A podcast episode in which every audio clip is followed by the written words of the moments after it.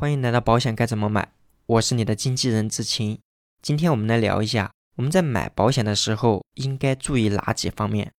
我们这一期节目说的并不是保险细节相关的问题，主要是从一些大方向让大家在买保险的时候快速的抓住一些重点。首先，我认为我们消费者在买保险的时候应该首要考虑一下信息不对称相关的问题，因为对于我们消费者来说。基本上对保险不怎么了解，我想我们第一反应应该是多了解几家来对比看一看是不是这样子。怎么解决信息不对称的问题呢？如果是单一的保险公司，因为它只能卖自家的产品，这个时候很明显它的信息是不对称的。大家如果买保险的时候找的是一个保险中介人员，他了解的保险公司可能就比较多，有的可能有个三十家、五十家。像目前我所在的保险经纪公司，与全国一百三十家保险公司都是有合作的。就比如类似目前我们这样的机构，基本上可以解决消费者信息不对称的问题了。第二个，我想和大家说的是，因为目前我们国家的保险启蒙啊，因为也比较晚，很多人现在买保险的阶段就是处于我要买保险这个阶段，还没有想过买了保险以后。我们的服务怎么办？所以我个人认为，我们在选择找谁买保险的时候，除了看一看他能不能帮助我们解决信息不对称的问题，同时还建议大家判断一下这个人有没有在保险行业长期发展的潜质。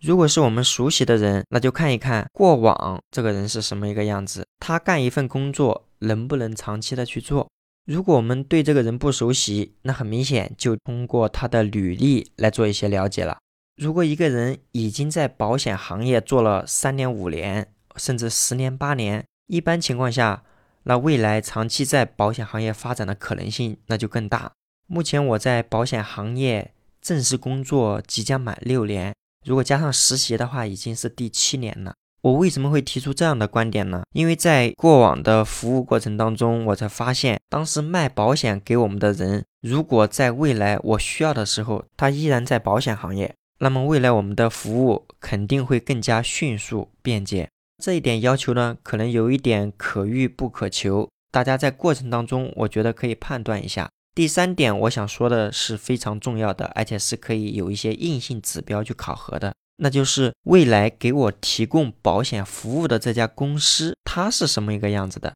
在过程中，我发现越来越多的保险中介公司啊，它以前是干的卖车险的业务，或者是它主营业务是做财产保险相关的业务，但是现在呢，他又转过头来做人身保险相关的业务了，或者是卖保险给我们的那个人啊，他所在的这个保险中介可能刚成立也没有多久，一个刚成立三五年的保险机构。与一个已经成立一二十年的保险机构未来给我们提供服务，你更愿意选择哪一个呢？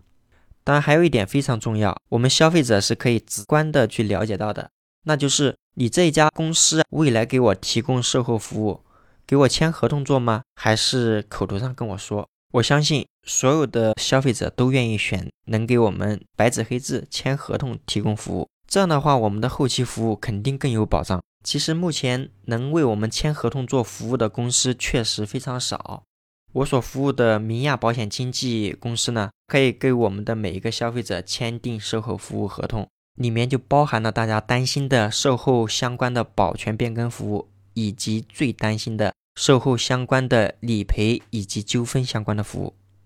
我想我们消费者买保险的时候，首先应该是从大方向考虑。如果从这几个大方向考虑，有符合我们想法的保险从业者，我相信他推荐的保险产品具体的责任这一块，肯定也能满足我们的想法。毕竟合作的公司又那么多，而且他又是一个想要持续长期发展的人，推荐的产品这一块也是符合我们想法的。好的，我们本期节目到此结束。